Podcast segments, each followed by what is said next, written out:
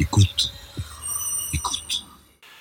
Bonjour, euh, mon invité aujourd'hui est Jean-Luc Mélenchon. Bonjour Jean-Luc. Bonjour. On va parler de la France dans le monde. Alors, première question, euh, par rapport au débat éternel, est-ce que la France a encore des marges de manœuvre? Est-ce qu'elle a encore une puissance? Est-ce qu'elle peut encore avoir une- des actions au niveau international? Comment évaluez-vous les marges de manœuvre de la France dans un monde en recomposition? Bah, c'est affaire de volonté, parce que si euh, on ne prend pas le problème par ce bout-là, on va finir par euh, des absurdités. Euh, la question ne se pose pas de la France, mais des défis. Et comment on y répond? Et donc la France peut y répondre. À proportion de ses moyens Oui, mais qu'est-ce qu'on appelle ces moyens? Prenons un exemple. L'Allemagne a d'importants moyens. De quoi? De fabriquer des voitures et des machines-outils. Et un excédent commercial. Est-ce que ça suffit pour faire de cette réalité une puissance morale, une puissance euh, politique euh, dans le monde Je ne crois pas. Je pense que ça permet de faire une puissance commerciale. Donc, quel genre de rôle voulons-nous jouer? C'est ça la première question. Oui. Et donc, pour un Français, les, les, les problèmes politiques se sont toujours posés d'une manière légèrement différente que pour les autres. Parce que nous sommes le peuple qui a fait une révolution, non pas pour les Français, mais pour l'humanité tout entière, posant des principes valables pour l'humanité. Donc la, la question se repose de la même manière pour nous. À quoi doit-on faire face?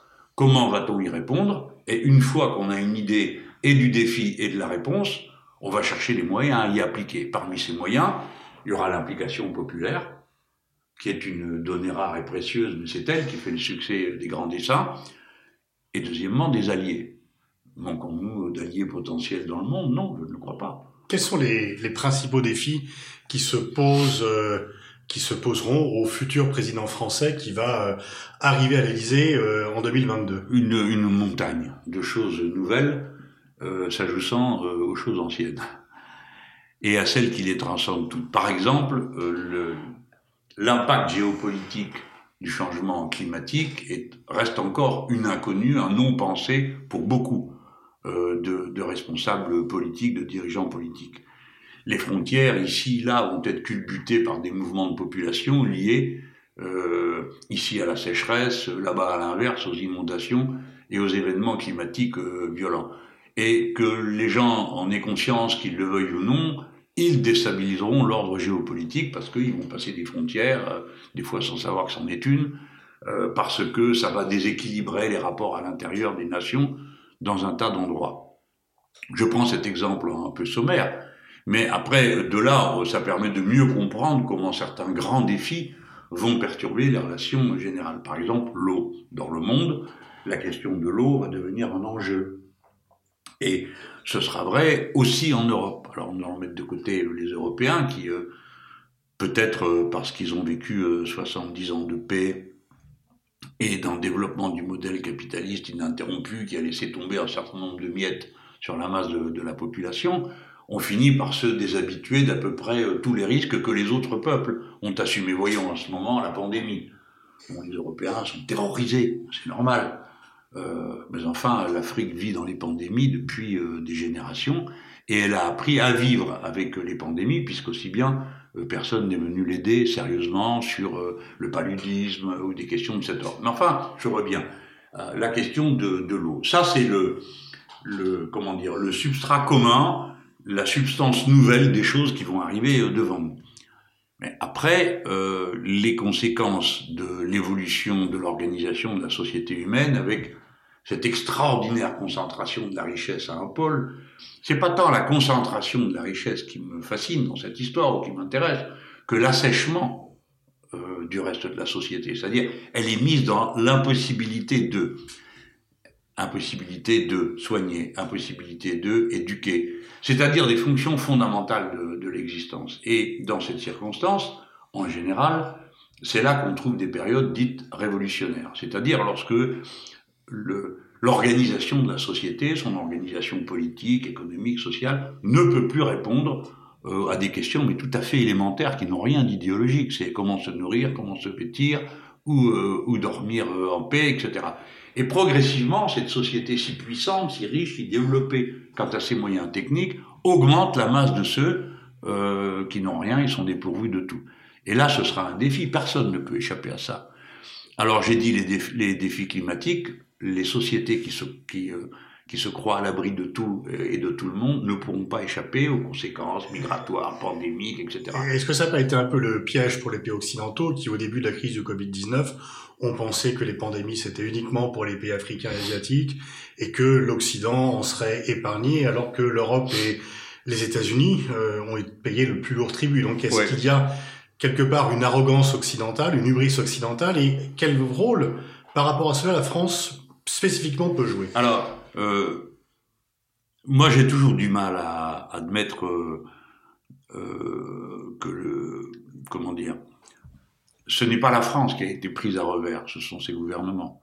Ce n'est pas la France qui a été incapable de relever la pandémie, c'est que son service public a été détruit. En ce moment même, nous parlons de confinement et de reconfinement que pour une seule raison. C'est qu'on n'est pas capable d'accueillir plus d'un certain nombre de gens en service de réanimation.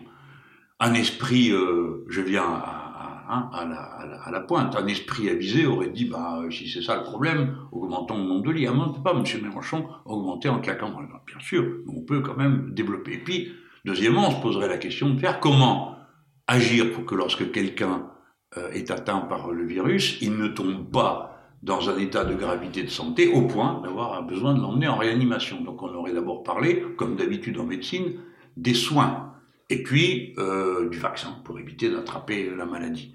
Euh, c'est pas du tout dans cet ordre-là que les problèmes ont été pris.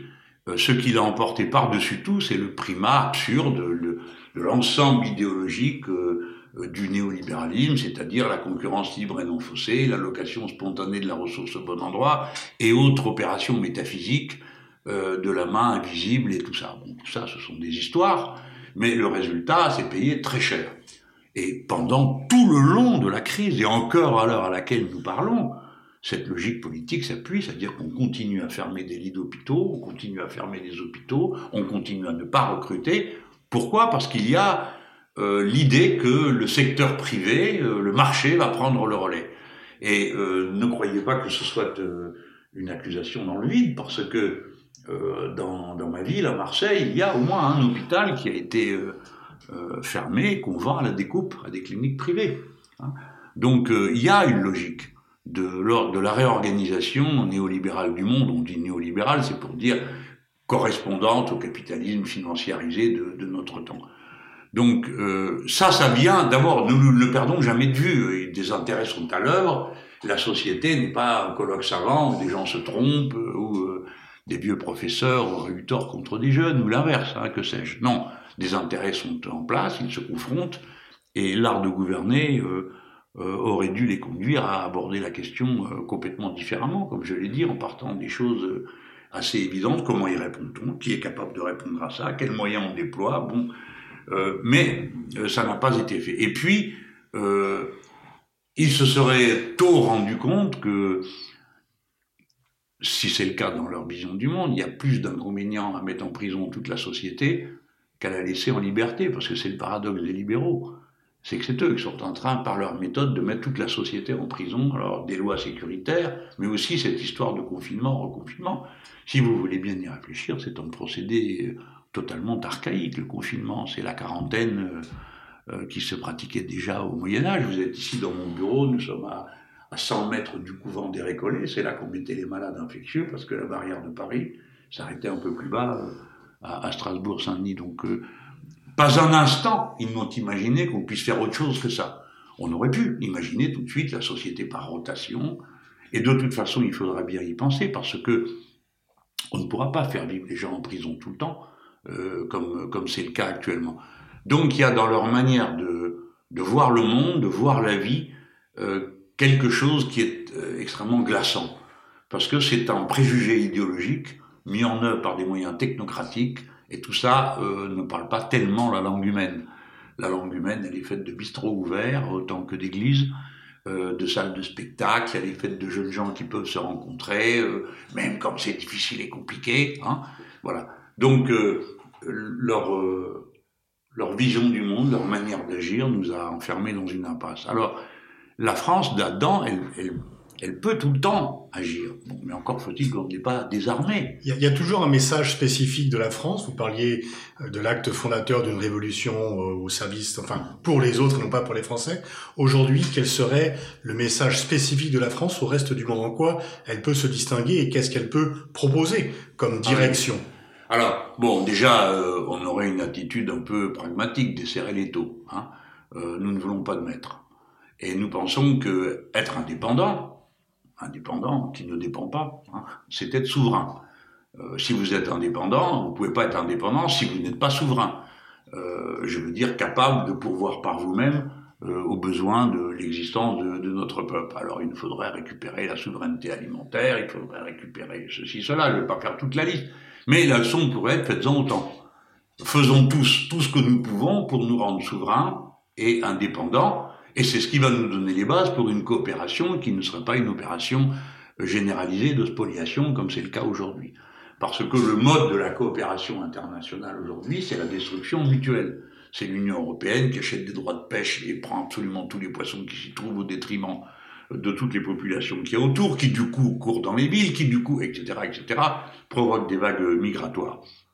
Donc ça, c'est le mode actuel. Donc la France, elle pourrait faire plusieurs choses. D'abord, se mettre au service, d'abord, d'une idée, euh, indépendance, souveraineté des peuples, ce qui veut dire démocratie. Mais ça, à la limite, euh, euh, ça se fait dans la durée.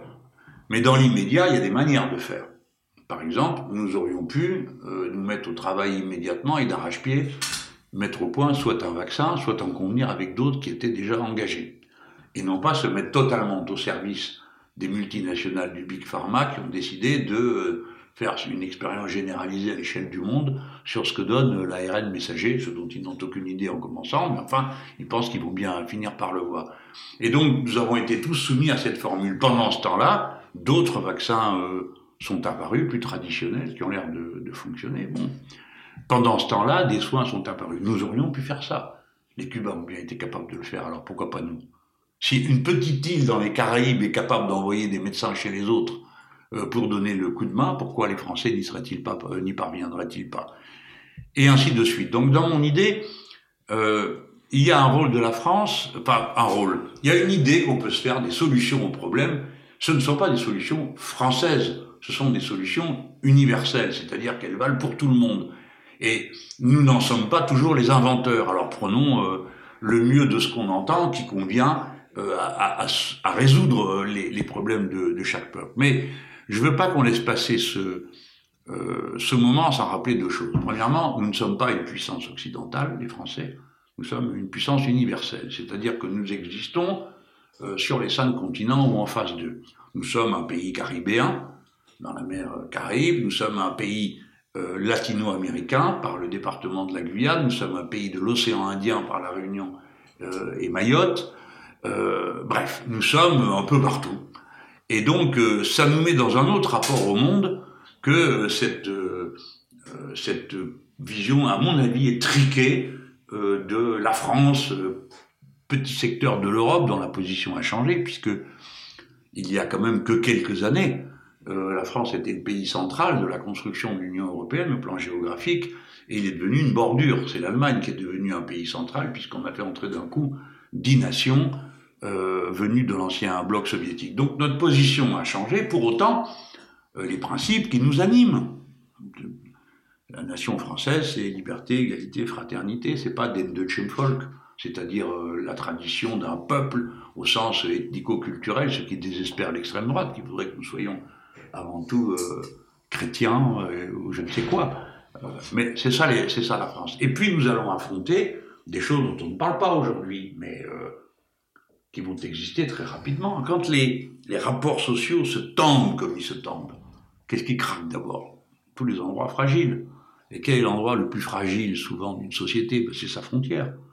Et par conséquent, ce qui est en train de craquer, c'est les frontières du Royaume-Uni avec l'Écosse qui voudrait être indépendante. Ce qui est en train de craquer, c'est la frontière qu'on coud des coups au cou entre les deux Irlandes. C'est euh, la tension qui est apparue entre les Catalans et euh, d'Espagne et, le, royaume espagnol. C'est euh, les Flamands qui ne veulent plus vivre avec les Wallons. c'est les Polonais qui ont des ambitions sur des bouts de l'Ukraine, comme la Hongrie, dont on ne parle jamais, puisque ça fait tâche dans le tableau qu'on avait d'abord dessiné d'une opposition frontale de tous les Européens pour soutenir l'Ukraine, etc. vous connaissez ce roman aussi bien que moi. Donc tout ça, c'est des questions qui vont venir. Moi, j'avais pensé que on avait intérêt à proposer une conférence des frontières. On m'a reproché de vouloir y toucher. Non, je suis juste en train d'expliquer qu'elles vont, craquer toutes seules, n'ont pas besoin que quelqu'un intervienne. Par contre, nous aurions intérêt à trouver une solution rationnelle au problème quand il se pose, un code de bonne conduite éventuellement. Ça ne peut pas consister seulement à faire comme l'Union européenne l'a fait à l'égard de la Catalogne espagnole en disant euh, si vous vous rendez indépendant, vous ne serez plus membre de l'Union européenne. C'est-à-dire tout de suite une violence. Hein, avant qu'on ait ouvert la bouche et décidé quoi que ce soit, tout de suite on nous annonce des violences. Donc ça, c'est les défis de la France, en plus de ceux de, sa, de sa sécurité qui n'est plus garantie, parce que euh, la militarisation de l'espace, décidée comme ça, sans que personne n'en ait discuté nulle part, et en contradiction avec tous les traités internationaux, c'est des faits par les États-Unis d'Amérique, et là-dessus, le président français a embrayé en décidant de faire un état-major de l'espace. Donc, euh, Cher Pascal Boniface, vous êtes au courant, maintenant la guerre euh, s'est prolongée jusque dans l'espace, et ça change naturellement les conditions euh, de la conflictualité euh, sur Terre, pas sur Terre, je veux dire au sens hein, du sol, du plancher des vaches, parce que depuis l'espace, une partie des batailles peuvent se mener, se perdre et se gagner. Donc tout ça, c'est les défis.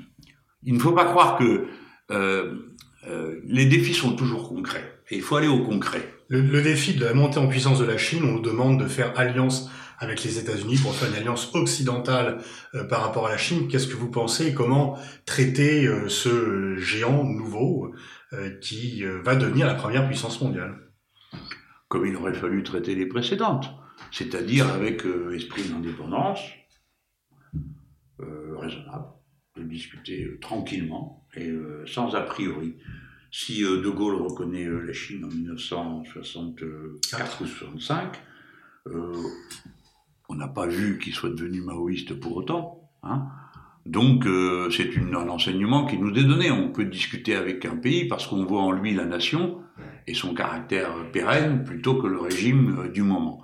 Alors ça, évidemment, ça fait mauvais genre par les temps actuels où il faut être absolument euh, des missionnaires de la démocratie, puisque nous sommes exemplaires tous, comme vous le savez, et même en matière de répression et de brutalité, puisque à Hong Kong, euh, euh, ce sont les matériaux français et les doctrines françaises de répression qui sont appliquées. bon, je dis avec un sourire amer, parce que c'est pas dans ce rôle-là que je voyais mon pays.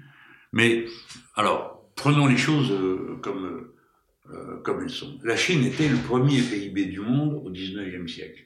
Donc des tas de gens sont en train de découvrir que la Chine existe, et que quand on est un milliard et demi d'individus regroupés dans une même frontière, avec un même régime, une même monnaie, une même direction politique, eh bien, euh, le, scénario le plus probable, c'est que tout ça va être mis au service de la population et, et du régime qui le porte. Euh, donc c'est une puissance. Aujourd'hui, euh, c'est la première puissance du monde. Le problème est réglé sur le plan matériel. Ceux qui ont cru qu'ils allaient les domestiquer, domestiquer les Chinois en leur faisant fabriquer d'abord des ombrelles, des ombrelles et puis ensuite, euh, euh, je sais pas quoi, moi, des roues de chariot, je me rappelle avoir entendu ça, partageons nous le travail, nous ferons les ordinateurs, ils feront les ombrelles. Résultat, ils font et les ombrelles et les ordinateurs et nous plus rien. Même pas des masques en tissu que nous sommes euh, obligés d'aller leur demander. Donc, c'est le premier producteur, le premier acheteur, le premier vendeur du monde. Il vient de s'installer dans une zone de libre-échange euh, qui regroupe euh, l'équivalent du 30% de la production de richesse du monde. Donc, euh, l'affaire est pliée. Les États-Unis ont compensé leur faiblesse, qui était une faiblesse déjà bien réelle à la fin de la Deuxième Guerre mondiale, quand le système monétaire a été euh, installé, où tout reposait sur le dollar, euh, c'était leur donner un privilège absolument inouï. Et puis en août 71, ils ont décidé que le dollar valait ce qu'on voudrait bien croire qu'il vaut, et que eux ne s'en souciaient pas, comme ils disaient, c'est notre monnaie, c'est votre problème. Bon, résultat, ils en ont inondé le monde. Et donc depuis, tous ceux qui veulent être indépendants essayent de ne plus avoir de dollars euh, à utiliser. C'est ce que fait la Chine, c'est ce que fait la Russie, c'est ce qu'ont fait les BRICS auparavant, et c'est ce que finiront par faire ces 17 pays du nouveau marché libre avec euh, la Chine où on se paiera en monnaie nationale. Bon. Évidemment que la partie est perdue pour les États-Unis d'Amérique et que, évidemment et comme d'habitude, ils choisiront de se précipiter dans la violence, puisque c'est un pays qui, en 229 ans d'histoire, fait 222 ans de guerre. Donc c'est leur principale activité, l'agression, la brutalité, la violence. Euh, bon, voilà, tout le monde oublie quand on parle aux États-Unis qu'ils ont piqué la moitié de la superficie du premier voisin qu'ils ont, les Mexicains. Hein. Voilà, le genre de voisin que c'est. Nous, on en a un aussi qui a tendance à, sortir de chez lui à intervalles réguliers, mais dans une proportion pareille, ça s'est du jamais vu. Hein.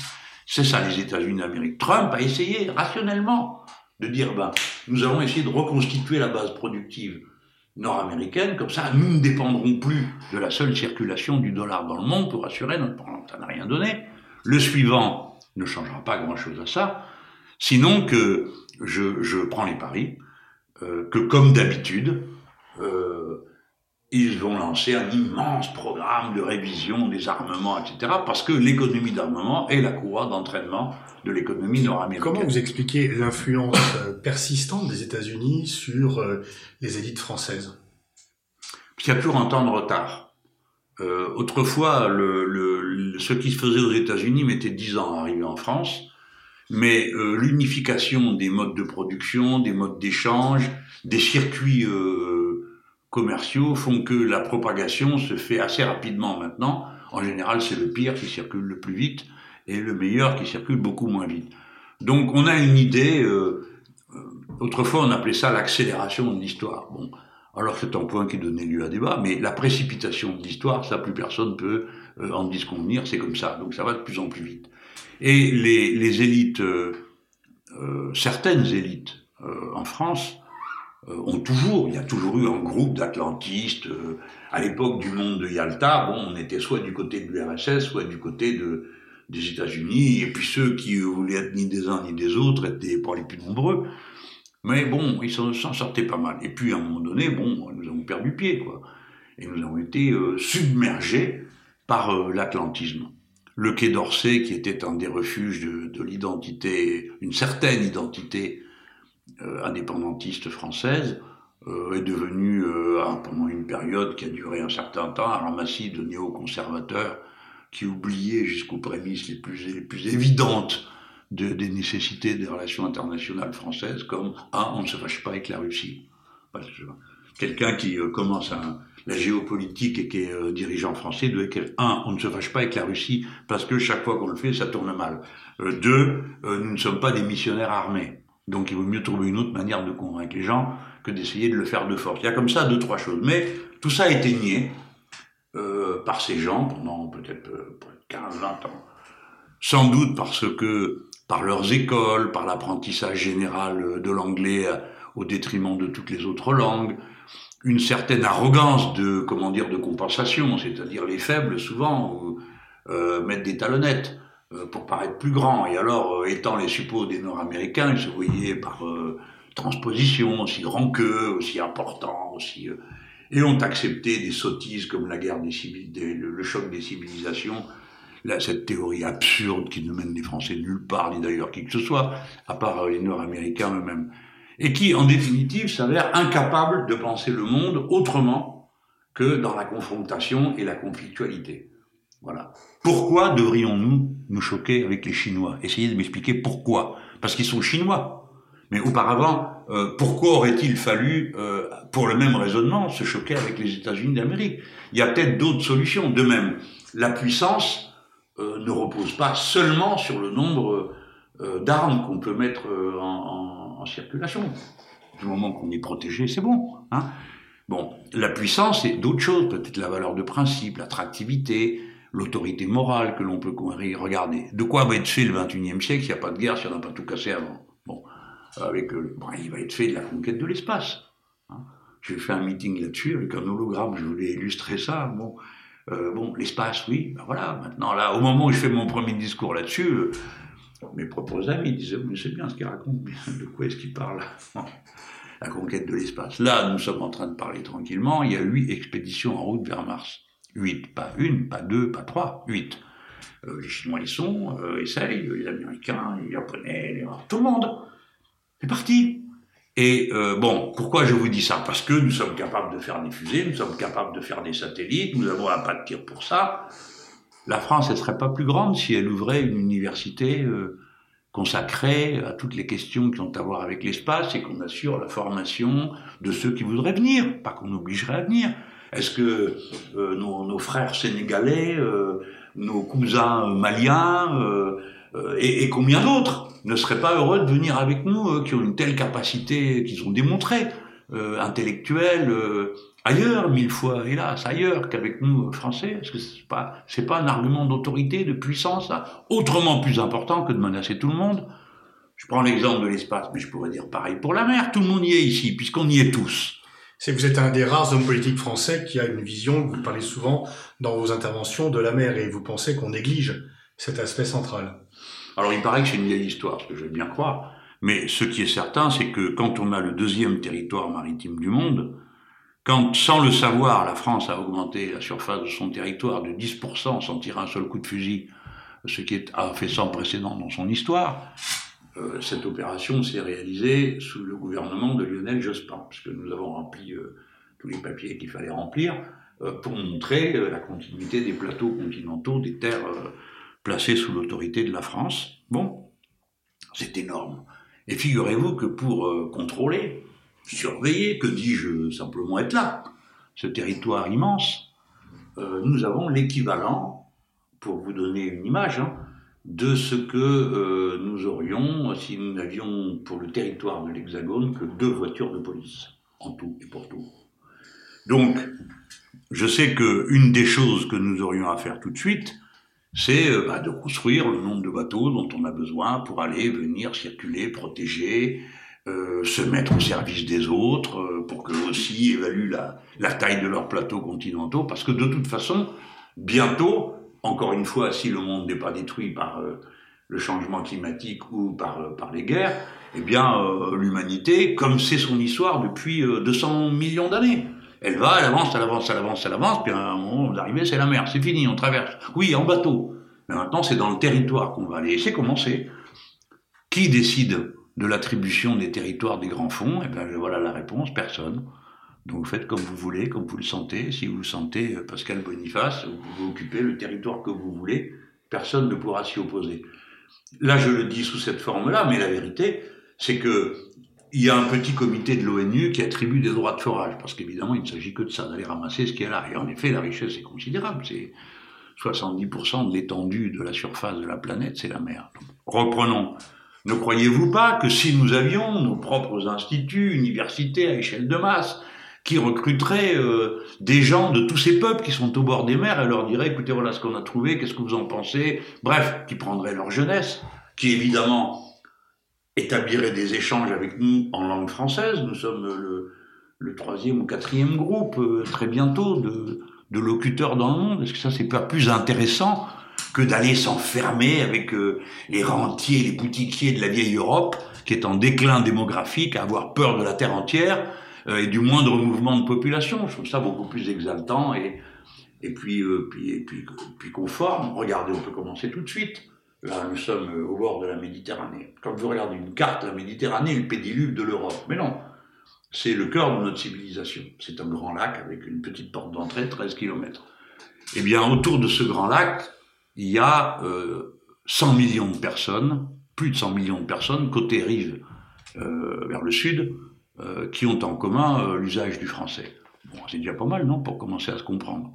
Nous sommes intimement mêlés à la population du Maghreb. Alors, je sais qu'il y en a qui ça déplaît beaucoup, euh, qui le regrettent, mais c'est comme ça. On n'y peut plus rien. Si ça vous dégoûte, n'en dégoûtez pas les autres, parce que ce sont nos familles. Et voilà qui nous crée des opportunités extraordinaires. Et on pourrait dire, bon, on commence par nettoyer la mer Méditerranée. Puisqu'on dit, vous savez, vous connaissez la phrase, il y aura bientôt plus de plastique que de poissons. Ça va aller vite. Les grands travaux qui sont à faire pour purifier les eaux qu'on y jette, les eaux usées, et ainsi de suite. Partout, les logiques de coopération devant euh, les situations de détresse euh, qui s'annoncent, climatiques, nous permettent de jouer un rôle, si on a envie d'en jouer, en tout cas d'être là à la, table des humains pour, pour, pour y amener notre part. Et notamment pour la Méditerranée, il vaudrait mieux s'y prendre dès maintenant. La Méditerranée s'évapore plus vite que les autres mers. Par conséquent, les événements climatiques extrêmes vont abonder. Et donc, ça soulève toutes les questions de savoir comment une société peut se tirer d'affaire euh, dans un changement climatique aussi radical que celui qui arrive. Bon, pour l'instant, tout le monde s'en fout, mais le moment venu, euh, bon, quand tu auras la vallée de la Roya euh, tous les mois, peut-être que tout le monde se dira, bah, tiens, on pourrait faire quelque chose. Pour, terminer cet entretien, on arrive à l'issue. Si vous êtes élu président de la République en mai 2022, quel sera votre premier déplacement à l'étranger? Oui, bah, on m'a souvent posé la question et je me la suis, je me la suis posée. Euh, je pense que l'évidence c'est que euh, c'est évidemment dans le Maghreb que se passent beaucoup de choses pour nous. Donc euh, il faudrait donner un signe assez spectaculaire de fraternité, de, de oh, sans employer les grands mots, mais si quand même d'amour. bon, dire aux Algériens, écoutez, la guerre est finie. Donc on pourrait passer à autre chose. Euh, la génération euh, qui est là n'est responsable de rien, ni d'un côté ni de l'autre. Et euh, sans, rien oublier, ni rien pardonner comme ce n'est pas pardonnable, peut-être peut-on passer à autre chose. Et puis, avec les Tunisiens, aller à la rescousse, on pourrait dire, écoutez, bon, on comprend que vous êtes dans une situation affreuse, nous annulons la dette que vous avez à notre égard. on pourrait avec les Marocains, imaginez aussi euh, plein de choses. C'est mon pays natal, je crois que je connais un, bon, un peu bien les Marocains. Ce sont des gens plutôt bien disposés à l'idée d'une coopération aussi étroite que possible. Bon, faut cesser d'avoir peur du monde et se remettre à l'aimer, à l'apprécier. L'Europe, que ça plaise ou pas au gouvernement qui s'y trouve, est en déclin démographique depuis 2015. Donc, euh, c'est pas un très bon signe hein, de, confiance dans l'avenir. Nous avons eu les plus forts taux de natalité quand de nouveau les Français s'étaient mis à croire qu'on pouvait faire autrement. C'est-à-dire, ça s'est trouvé dans les années 80, fin des années 90, début 2000. Ça tombe sur un gouvernement de gauche. Et ma foi, les affaires s'améliorant, euh, on reprenait euh, confiance. Aujourd'hui, la défiance est extrême. Vous savez qu'on est une des années les plus basses euh, en démographie. Je le signale non pas pour dire qu'il n'y a pas d'autre issue que nataliste, Hein, c'est pas ça que je veux dire. Je veux dire que c'est quand même le suprême signal de peur de l'avenir et de manque de confiance. Et ça, ça se reconquiert pas autrement, comme on dit qu'en se donnant des raisons de vivre. C'est comme pour une vie individuelle. Si on a des raisons d'aller de l'avant, de faire ceci, de faire cela, euh, ça marche. Je vois dans toutes les grandes écoles où je passe, en général, je me fais une petite séquence euh, un peu paternaliste, je conviens. Euh, je leur dis, bon, il y a intérêt à bien travailler ici. Euh, parce qu'on va avoir besoin de vous pour faire ceci. Bon, enfin, jamais. Pourtant, vous connaissez l'esprit euh, des jeunes gens, sont très frondeurs. Hein. Je été moi-même, donc euh, je sais de quoi je parle. Eh ben non, personne ne m'a dit, mais dites donc, vous, qu'est-ce qui vous parlez de nous parler comme ça? Jamais, on me dit, ah bon? Et comment vous voyez ça, monsieur Mélenchon? Voilà, comme vous, la même question. Donc, chaque, chaque génération est un peuple nouveau. Et moi, je ne dis pas c'était mieux avant, ce n'est pas vrai. je ne dis pas ça sera pire demain, ce n'est pas vrai, ça sera autre chose. Et cette autre chose, on peut l'aborder. Je sais que ça peut paraître tout à fait étrange de parler comme ça en pleine crise de la pandémie, quand on a l'impression que ça n'en finira jamais, d'abord parce que ça finira. Euh, bon, mais je, je, crois qu'il n'y a pas d'autre manière d'imaginer le gouvernement des peuples qu'avec euh, des, des, raisons de vivre. On peut pas. Euh, je ne crois pas au fait qu'on puisse faire fonctionner des sociétés indéfiniment dans la peur des autres, de soi, du voisin, du dessus, du dessous, de la couleur de peau de l'autre, de sa religion. Ça, ça nulle part. Merci Jean-Luc Mélenchon, merci.